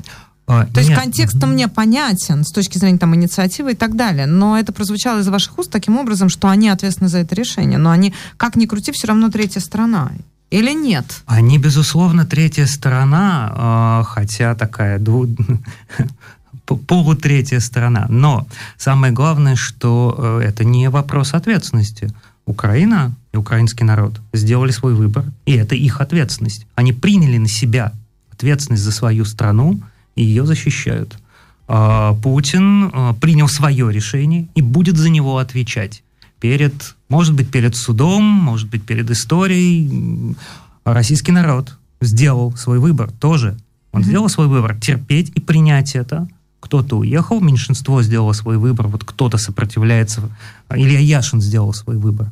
Да, против, выступать против войны и пойти в тюрьму. Тоже все сделали свой выбор. И, и, соответственно, вот в меру своего понимания, да, своей, в том числе своей ответственности. И будут за него отвечать. Угу. А просто это, это вопрос анализа. Вот это вот чаша, чаша весов. Вот Украина положила свои, свои гири на эту чашу весов, Россия положила. А потом пришел какой-то условный коллективный Запад и сделал что? А, он тоже положит а, свои гири на то или на другое, и, соответственно, от этого будет зависеть, э, как будет складываться ситуация. А если представить себе, что позиция, ну вот я сейчас совершенно, я сейчас вот просто фантазирую, разбирайтесь сами, это что? Ну, это вот она, она оправдана? Вот морально, этически такая позиция. Для, Разбер... Запада, для Запада она будет, на мой взгляд, неоправдана потому что Запад все это время говорил, что мы поддерживаем стремление к демократии, мы Хорошо. поддерживаем стремление к свободе. Тогда, соответственно, если эта история остается на том же уровне, мы же понимаем, что для Запада это не вопрос его вот там внешней ответственности, как я его понимаю, это вопрос, э, ну, во-первых, э, и внутренней политики в том числе, потому что растет недовольство, потому что есть финансовые проблемы, потому что есть инфляция, и все эти процессы связаны с энергоресурсами и прочее, и прочее.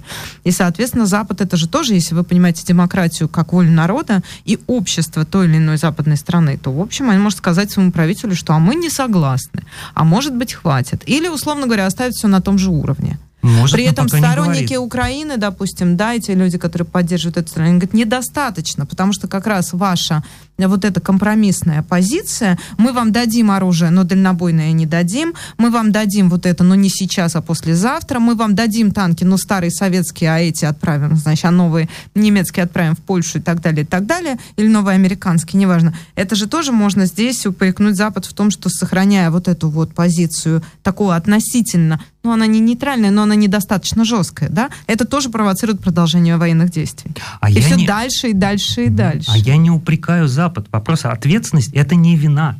Кто виноват в этой войне, мы понимаем. Угу. Виноват в этой войне Путин, виноваты в этой войне э, те, кто там путинские силовики и э, все прочие, кто своими руками делает этот режим. В какой-то степени виноваты там, те, кто за Путина голосовали, и его выбирали, и его поддерживали все это время. Запад не виноват в этой войне. Украина не виновата в этой войне. Ответственность, она просто ответственность за решение. Им надо принять очень трудное решение.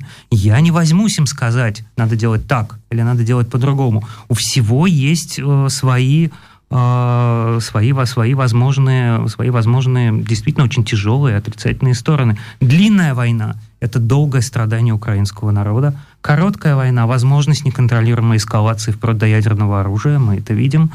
Поэтому нет, это просто да, поскольку Запад обладает ресурсом, поскольку Запад включен в эту ситуацию, неизбежно на нем лежит ответственность. Точно так же, как на российском народе, хотя не он принимал решение, у него не спросили, хочет ли он воевать с Украиной, но на нем лежит ответственность просто в силу того, что вот это народ той страны, которая начинает эту войну. О вине надо разбираться отдельно, частно, там, применительно конкретным группам, я не знаю, к партии «Единая Россия», к руководству страны, а ответственность, безусловно, безусловно, лежит. А как вы понимаете свою собственную в профессиональном смысле роль? Что вот конкретно, вот вы правозащитник, а при этом мы понимаем, в каком положении оказались ваши проекты, которые работали в России. А могут ли они работать за рубежом? Что конкретно можно делать? Онлайн, не онлайн? Вот как вы свою миссию профессиональную сегодня понимаете и над чем вы работаете?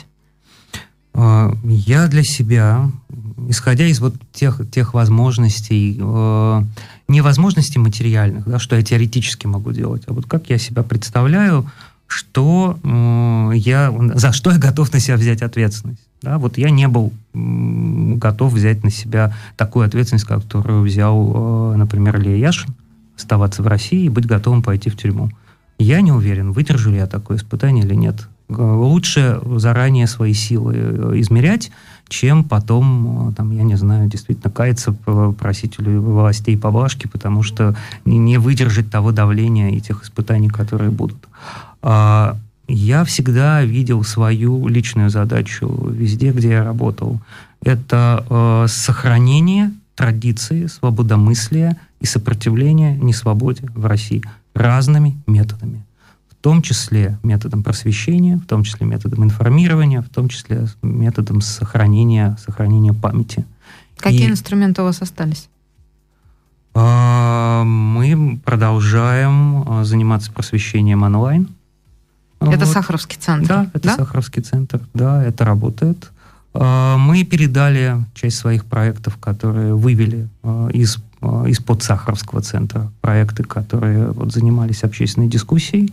Мы считаем это, я считаю, это очень важная сейчас работа, поскольку вот к нам да, есть, кроме а, просто такого месседжа, да, российский народ отвечает на войну, за войну, есть очень много разных других а, тоже вопросов.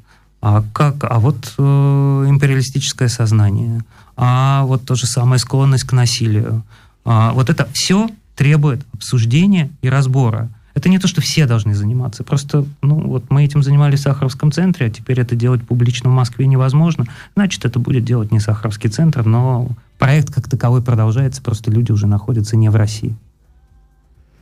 Аудитория вопрос где? То есть я могу себе представить, что лекторы не в России, что участники дискуссии не в России. А до кого это доходит? По каким каналам коммуникации? По каким каналам дистрибуции этого контента? А, Извините за такое да. употребление профессиональной лексики, но это просто то, о чем мы, журналисты, сегодня, в общем, а, что не дает нам спать по ночам, потому что может сколько угодно работать на аудитории, но если она у тебя осталась в России, у нее нет VPN, то, в общем, как бы это в никуда, это в космос.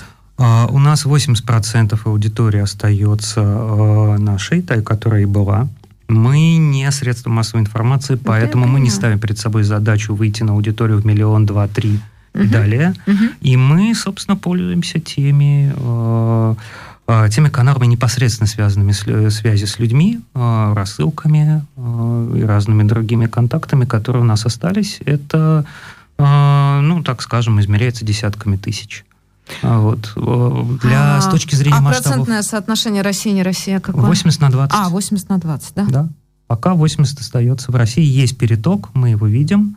В частности, просто физический переток. Люди, которые вот в наших просветительских проектах начинали, например, в э, конце августа в России, к угу. октябрю оказались не в России по понятным причинам.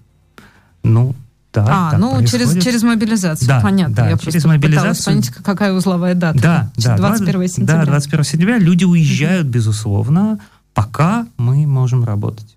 Пока мы можем продолжать эту свою деятельность, сохраняя сохраняя в России пространство свободомыслия, да, это уже становится совсем похоже просто в один в один на диссидентство уже советской эпохи. Вот хотела вас спросить да. про слово диссидент. Вы используете его вообще сегодня? Относительно себя, относительно ваших коллег?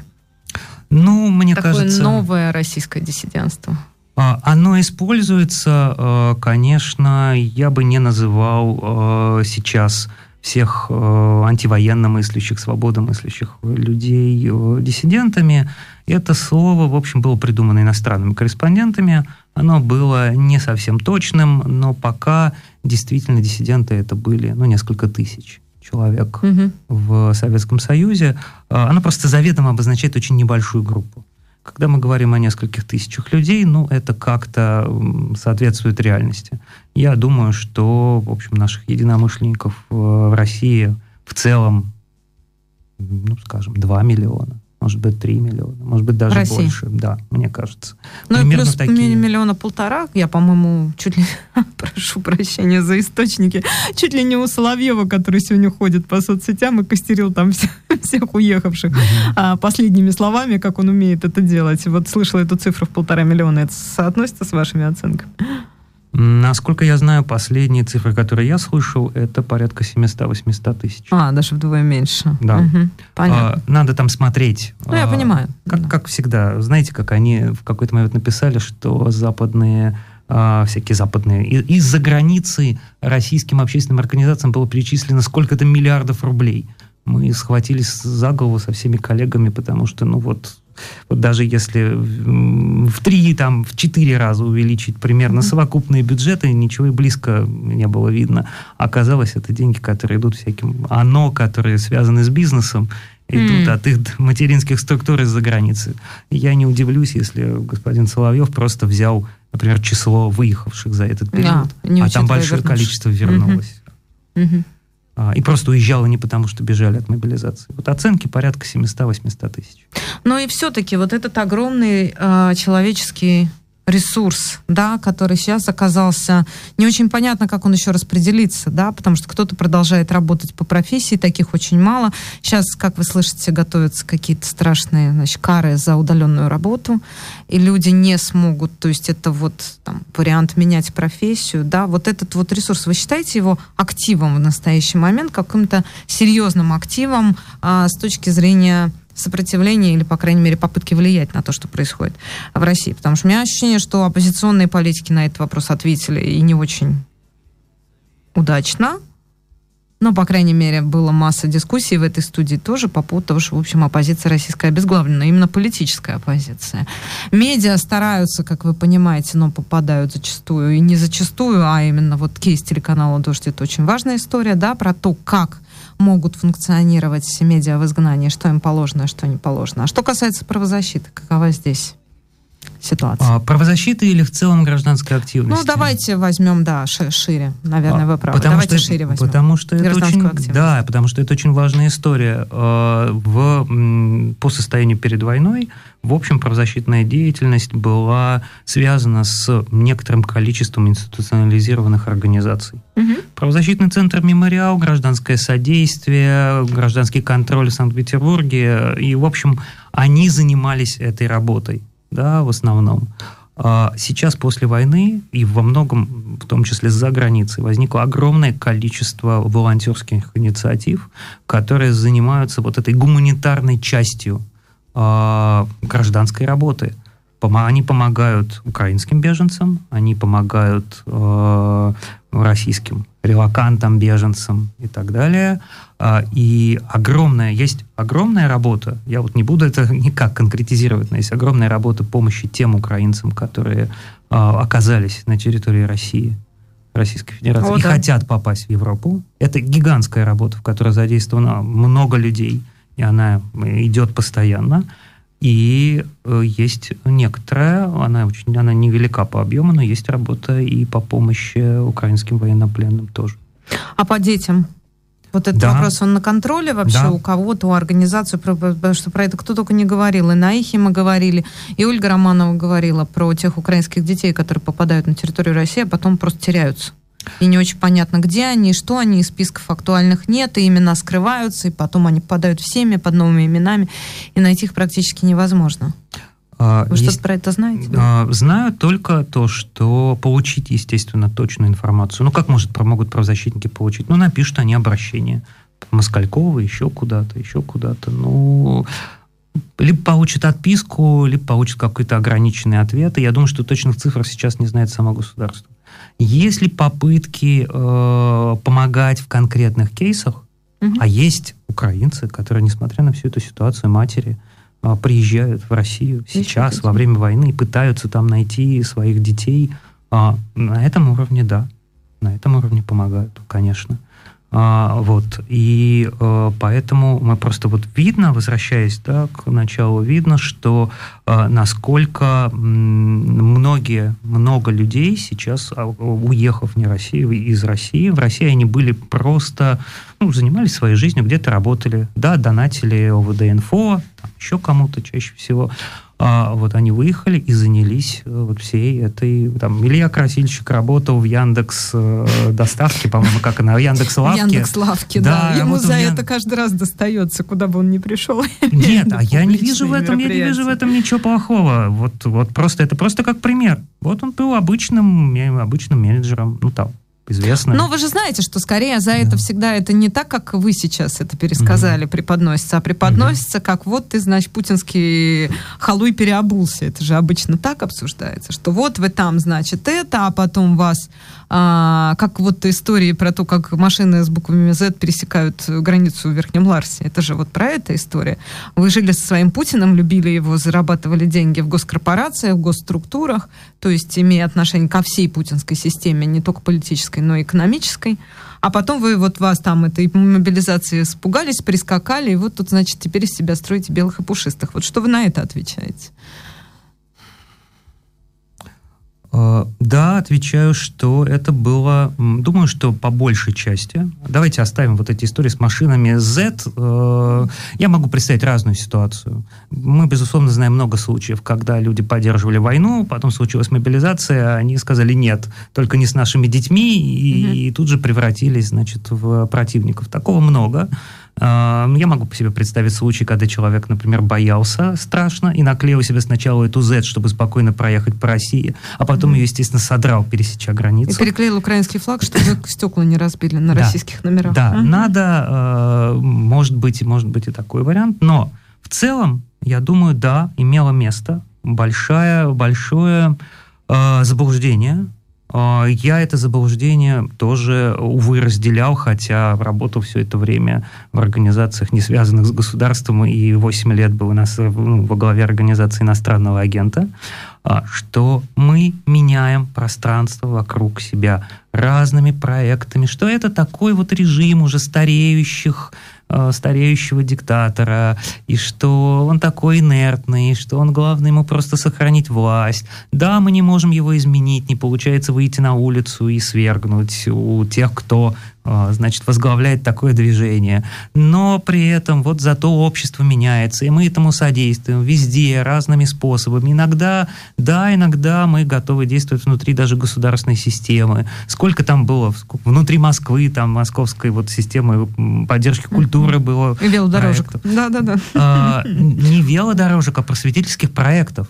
Ну, конечно, нет, даже, ну, конечно. Да. Но был Капков, было, ну, много всего да, было. Даже да. и Собянина там, в общем, есть за что похвалить, и за цифровизацию, и за всякие разные и мы, и мы, и многие очень люди, многие очень люди надеялись, что вот эта планомерная эволюция общества постепенно, а, и мы придем к тому, что мы сможем изменить и политическую сущность режима. Но оказалось, что мы пропустили вот эту важную историю с э, милитаризацией, с вызреванием этого всего внутри.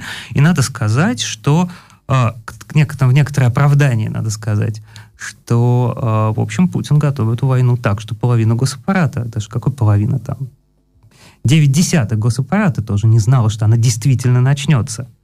А, и вот, да. Дрожащий мы... голос Сергея Нарышкина, в общем. Да. На последнем этом да. госсовете, или как это называлось, лучше тому иллюстрация. Это, это ошибка. Я вижу в этом свою, например, тоже свою личную ответственность. Да, я это пропустил, я это не увидел. А, поэтому вот люди делали вопрос в, а, вопрос не в ошибке, ошибки все совершают. Вопрос в том, как люди реагируют на ошибку. Да, и как ее исправлять будем. Вот еще в чем вопрос. Скажите, а вы представляете себе, ну, может быть, не знаю, в мечтах, или это, если это звучит немножко лирично, ваше возвращение в Россию? Ну, как я видел, при каких обстоятельствах? Я видел, как это происходило в 90-е. Думаю, вот так же себя примерно и представляю. А, тут во мне борются как бы два, две интуиции, два знания. Одно знание, одна, одна там, анализ того, что происходит, говорит, что, кажется, Путин пытается вообще развернуть Россию вот от своего даже трехсотлетнего, не 30-летнего, а трехсотлетнего трехсотлетнего взаимодействия с Западом и куда-то увести на восток, и поэтому есть основания предполагать, что, может быть, это вообще очень надолго – с другой стороны, мы все знаем, что крот истории роет незаметно, что э, режим все-таки сделал ставку на очень большой такой, очень большой рискованный замах, и, возможно, мы с тем же успехом можем увидеть и его э, в такой тот или иной крах или разворот обратно.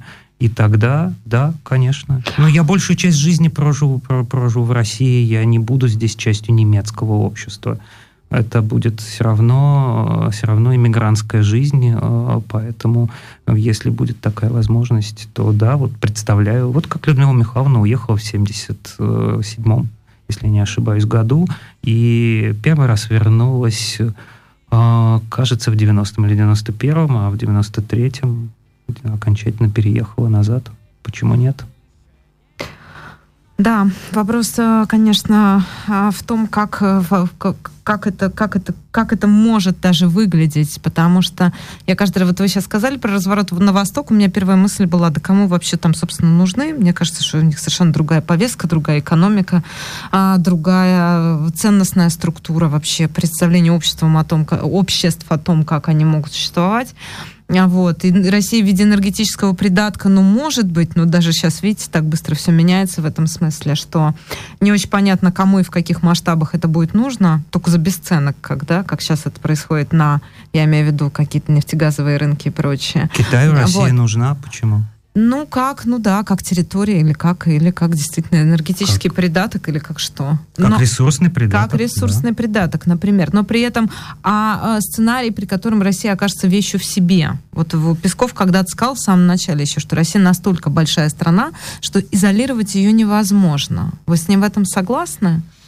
А, ну, я в этом смысле согласен. Что ее можно закрыть, что ее можно превратить в такую капсулу традиционных ценностей, я не знаю, какого-то вида нового русского православия или еще чего-то. Можно я буду согласен не с Песковым, а с Киссинджером, который написал примерно то же самое. Что да, Россия, с одной стороны, Россия слишком большая страна, чтобы ее изолировать, с другой стороны, она слишком маленькая страна, чтобы э, быть неким да, самостоятельным миром. А, это всегда, у нас всегда происходит такая операция. Мы знаем, что Россия по территории самая большая страна в мире, и поэтому мы думаем, что она вообще самая большая страна. А еще буквально со времен позднего Средневековья все правители знали, что сила страны не в размерах территории, а в количестве жителей.